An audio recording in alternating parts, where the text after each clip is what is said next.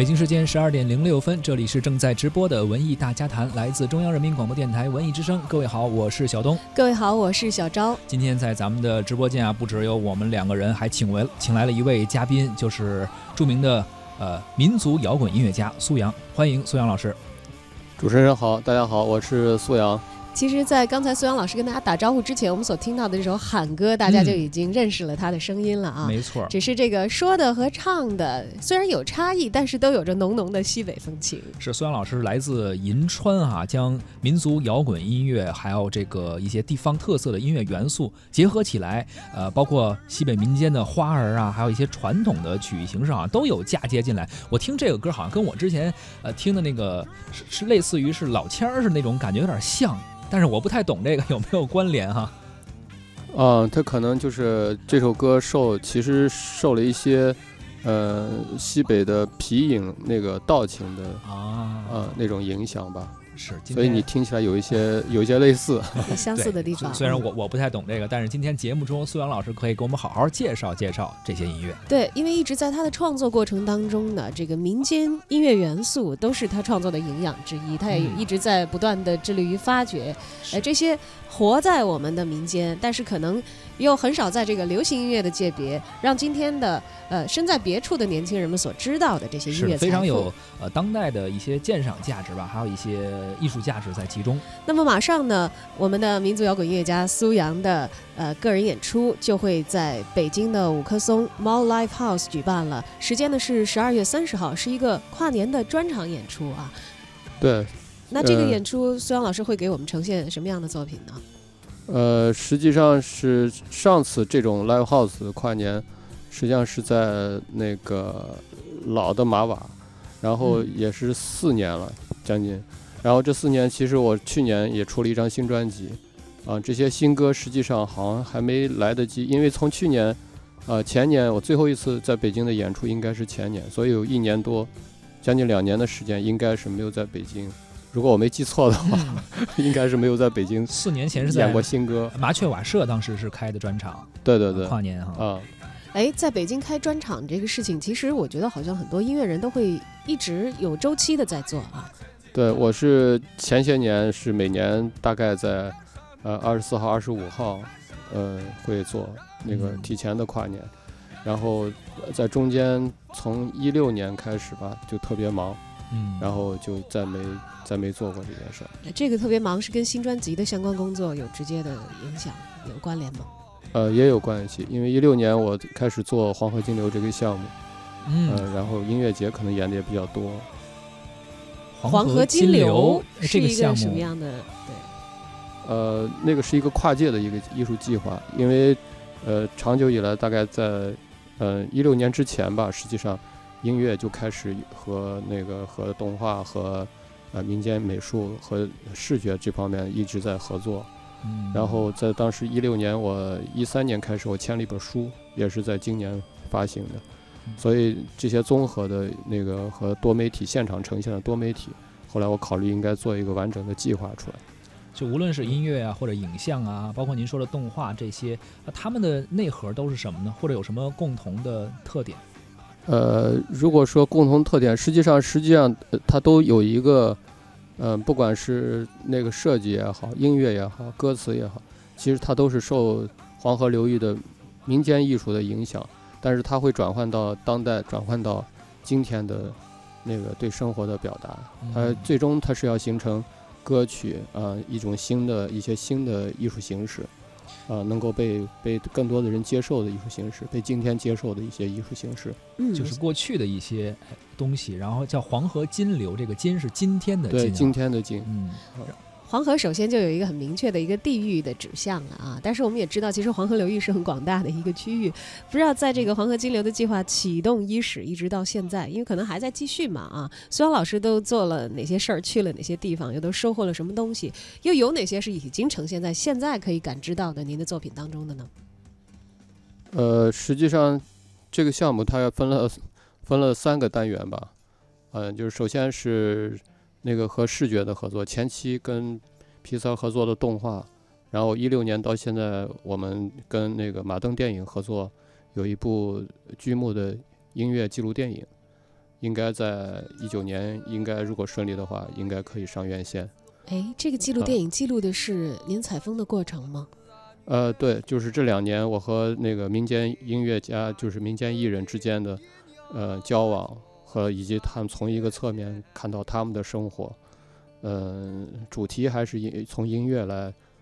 来从音乐的视角来看到他们的就是今天黄河边的这些生活的人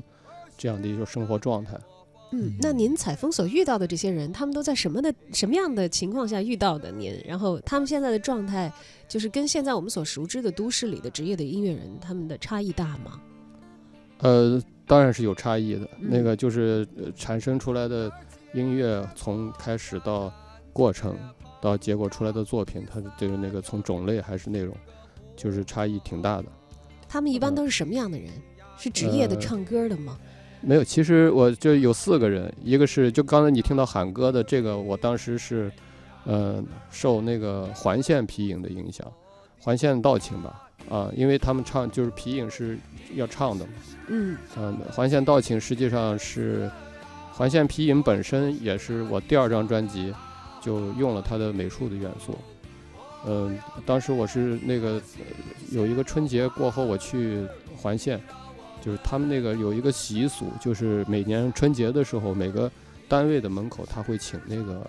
他们当地的皮影从乡下来在那儿演出。我在那儿认识了那个当时的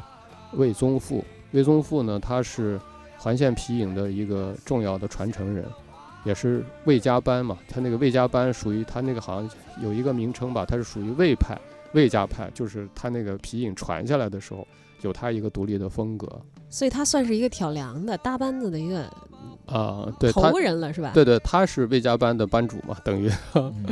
但实际上他本身他的生活呢，他实际上还是一个农民，啊，在拍摄当中我也去他家，去他的那个他住的那个，他有一个窑洞，他他他家在那个环县的离县城大概有三十公里的一个山里面，晚上的时候基本上就是如果不开灯的话，他那个院子外面就啥也看不见就一片漆漆黑，对对对就是连电都没有。啊这。跟城里的音乐人作息到了夜里灵感迸发，开始写东西、做东西是完全两样的。他家是有电的，就是嗯外面没有公路，是嗯、就是那个山路，当当当当，就，呃，要大概三十公里吧才能到他家。所以只有他在带着班子出去演出的时候，才感觉好像是跟我们这个现代化的城市生活的这个节奏是呃相对来说一致一些的，是吗？，对对对，然后那个电影里也拍到他那个就是，呃，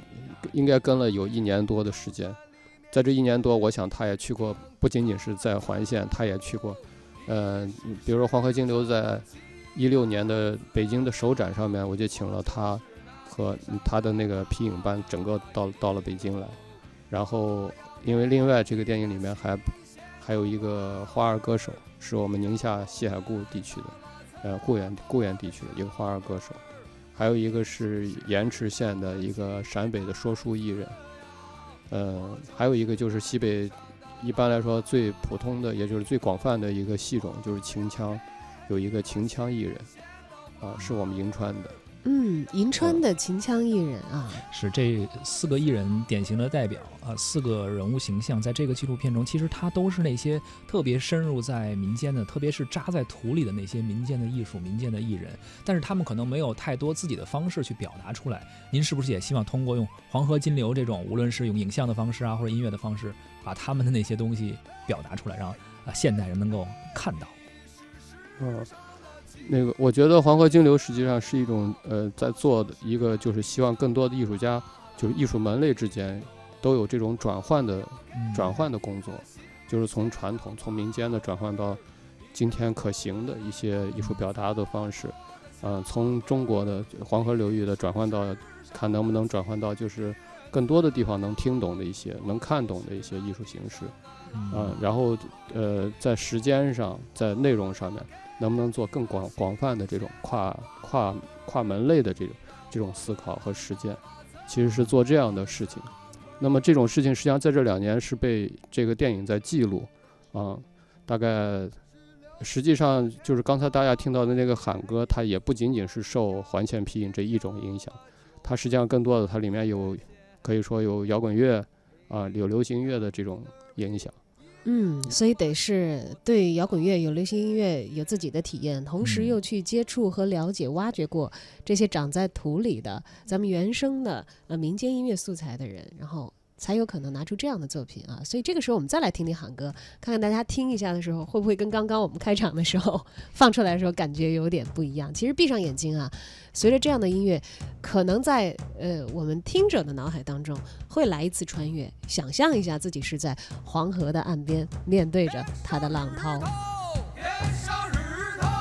把河水收干，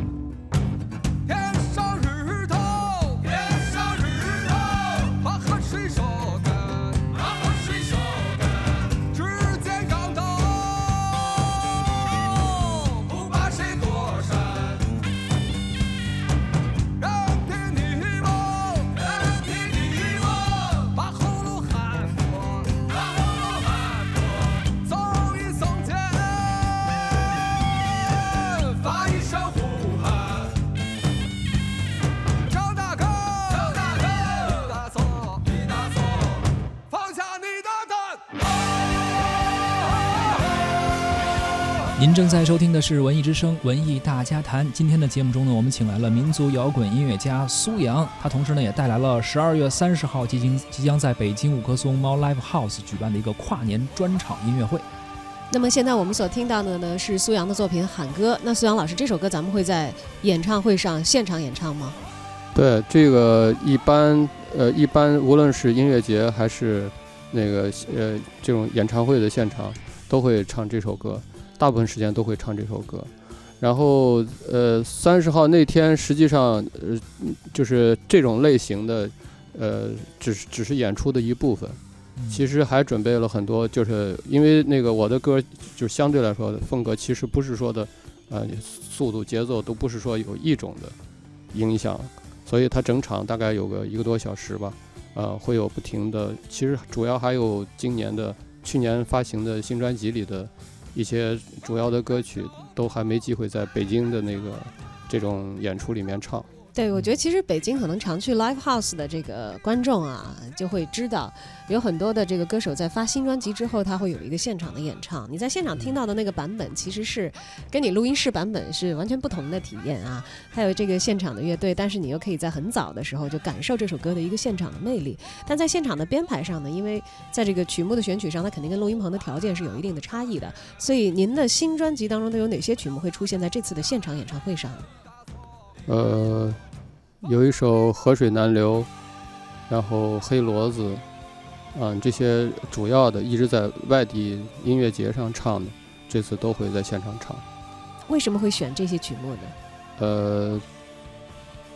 因为适合现场。啊，是是适合现场的氛围的，气氛比较啊好哈。啊。那么我们其实今天呢，在节目的这个呃准备的时候，也给大家找到了几首这个苏阳老师除了刚才我们听到的这个喊歌之外，不太一样的歌曲，像《胸膛》还有《长在银川》。就是我们知道这个《长在银川》，直接把这个地名写在歌里头啊，这个事儿其实很多音乐人都干过。但是这个呃，银川是您的家乡，是因为乡愁触动您这么干吗？还是因为这个地方确确实实感觉太强烈了，没有其他地方给您带来的这个灵感冲击如此强烈，才写一首这个地方的歌？呃，其实这是一首特别老的歌了啊、这是这首歌最后一次唱，恰恰最后一次唱，恰恰是在银川，应该是在去年的，今应该是在今去年的草莓音乐节，是正好是在银川，在音乐节上，当时还有很多银川的那个观众上来跟我，呃，对银川还有电台的朋友跟我同台在一块儿，大家一起合唱了这首歌。这首歌其实写的时候已经是十十年前了，大概。哦，有这么长啊、对，的时不，十十应该是十呃零零四年，零四年到现在十十多年了。对十多年了，十多年了，他一直是他那会儿我还在银川的时候写的这首歌，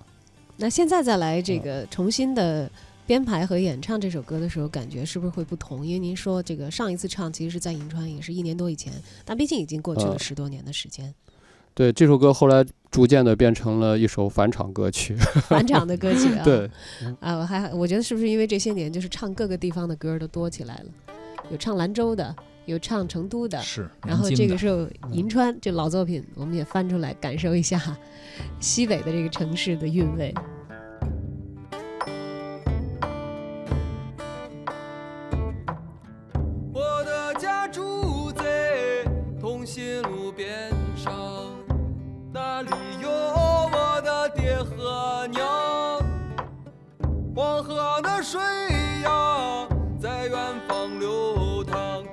沙伴我在成长。从哪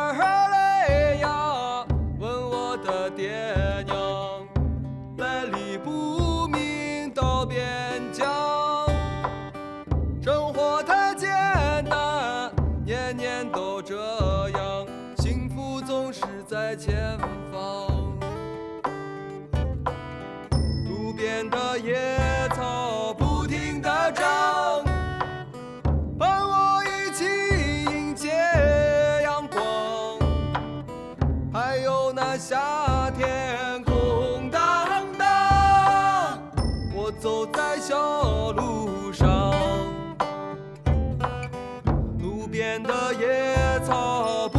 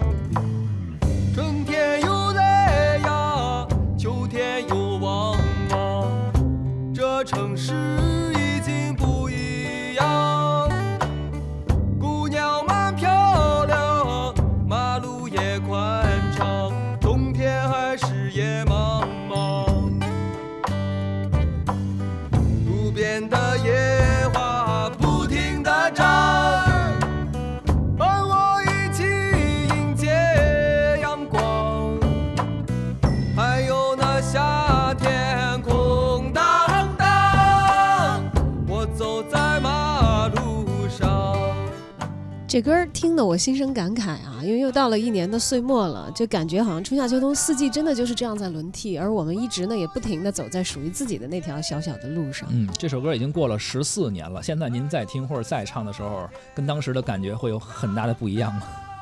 对，就是越到后面的感觉就越特别不一样啊，因为呃，我就这首歌刚写好的时候，我是呃跟银川的一些伙伴当时在合作，嗯，后来我到北京的时候录音，啊、又跟北京的呃一些老朋友，就是当时的新朋友在合作。过了十几年，呃呃，新朋友又变成了老朋友，然后中间有很多新的旋律是，甚至是呃以前以前已经走了的老朋友他们编的旋律。后来这首歌在现场也已经改的，就是跟现在大家听到的版本有很大的不一样。嗯，虽然旋律可能变了，或者你们表达的方式也不一样了，但是这份感情可能还是 最初的那份感情。对，有很多东西它沉淀在了作品里。是的，啊，它其实因为银川嘛，我在银川长大嘛，银川对我来说它意味着就是它对我的这种影响可能是最深刻的吧，因为是家嘛，啊嗯，所以这首歌对我来说可能，嗯、它不会因为时间转移，它就会变成一首呃被忘掉的歌吧。嗯，所以会在今年的时候，您刚才讲到，经常在音乐节的时候，这首歌作为返场出现，啊 今年会吗？还是这个其实是一个暂时不能说的秘密？啊，没什么秘密，没事儿，这个就是现场看情况吧，因为看情况其实歌还是挺多的这次，啊，确实啊，这一方水土养一一方人，方人同时一方水土也培养了一方的音乐人。比如说我们之前说西部歌王王洛宾，他采集了很多当地的一些旋律，包括现在的乐队，我们也知道，包括杭盖啊，它是有一些蒙古族的一些元素。布仁巴亚尔老师也是致力于把这些文化传播出去，而苏阳老师也是一直扎根在西北。希望把西北的一些民族的文化、民间的文化，用音乐的方式也好啊，或者说您的项目中那些影像的方式也好啊，是传递给更多的当代人去了解。那么想了解这些文化的朋友，喜欢苏阳老师的乐迷们，也可以十二月三十号啊，来到猫 Live House 吴克松去感受一下现场的音乐的魅力。对，或者如果你不想想那么多，你想沉浸在一场这个属于你和苏阳的音乐团队共同的音乐享受当中，来跨过二零一八年的话，也欢迎大家到时前往。十二月三十号，猫 Live House 吴克松店，我们跨年见。好的，跨年见！今天也感谢苏阳老师的到来。以上是今天上半时段的文艺大家谈，我们半点过后继续。FM 一零六点六，中央人民广播电台文艺之声，生活里的文艺。文艺里的生活。田径赛场，一个身位几个毫秒就能决出传奇与落寞。篮球比赛，每一个瞬间都不能退让。然而，有一个赛场，胜利的关键却在于礼让。阿姨，您坐这儿吧。哎呦，谢谢你啊！请您给救护车让个路。好嘞。文明礼让，你才是真正的赢家。